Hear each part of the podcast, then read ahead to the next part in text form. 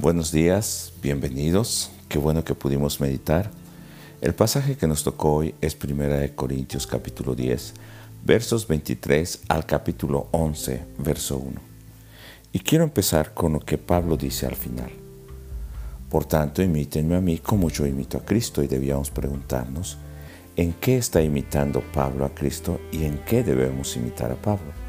No nos está hablando acerca de una vida ególatra, o una vida centrada en Él mismo, sino por el contrario, nos dice en todo el pasaje que nos tocó meditar hoy, que aunque ellos piensen que no se prohíbe nada, que son libres para hacer cualquier cosa, y claro que lo son, el tema es que no todo conviene a tener comunión en el Señor ni a edificar el cuerpo de Cristo. Lo que hacemos nos separa de esa comunión y no edifica, no beneficia en ninguna manera. Un ejemplo práctico que pone a los corintios es el hecho de comprar carne en la carnicería o en el mercado o cuando son invitados a comer o a cenar a alguna casa, pues posiblemente esa carne había sido dedicada a un ídolo, pero no siempre era así. Así que el consejo de Pablo es que ellos no pregunten y compren o coman de lo que fueron invitados.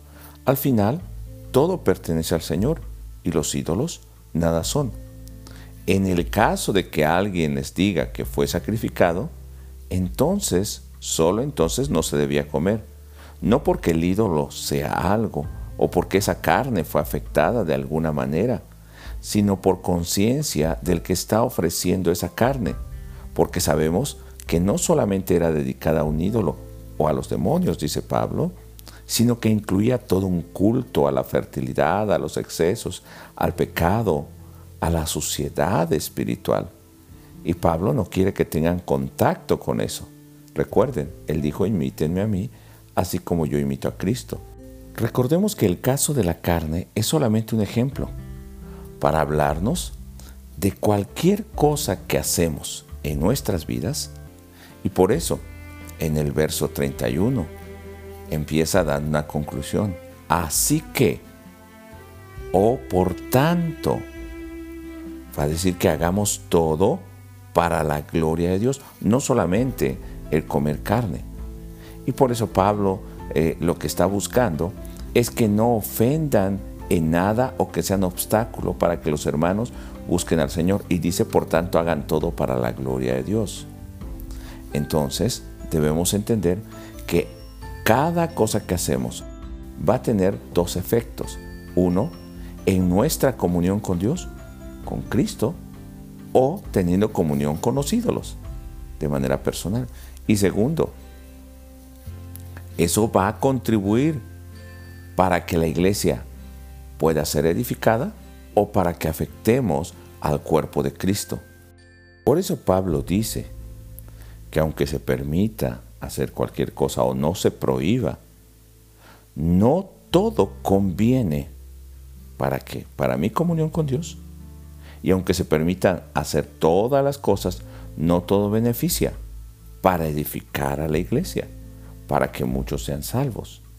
Por eso no debe agradarse así, sino buscar que todos, así como lo dice Pablo, puedan ser salvos o llegar al conocimiento del Señor. Por eso, hoy debemos cuestionar en nuestra vida si verdaderamente estamos imitando la enseñanza y la vida de Pablo, imitando a Cristo, que no buscó agradarse así, sino al Padre, de la misma manera. ¿Qué es lo que estamos haciendo que puede afectar la vida de mi hermano para que no tenga una consagración al Señor? ¿O puede afectar mi vida? ¿O puede afectar a un al inconverso? Para que no llegue a conocer al Señor. Pensemos por tanto hoy en nuestra aplicación. ¿Qué cosas debo hacer que edifiquen a mi hermano? ¿Y qué cosas tengo que evitar que pueden hacer que mi hermano caiga? De esta manera nosotros estaremos glorificando verdaderamente a Dios. Imítenme a mí como yo imito a Cristo y el principio de este pasaje del día de hoy, que nos va a decir que no todo conviene, aunque lo pueda hacer. Piensa el día de hoy, de qué manera edificas el cuerpo del Señor. Dios te bendiga y nos escuchamos en el siguiente pasaje.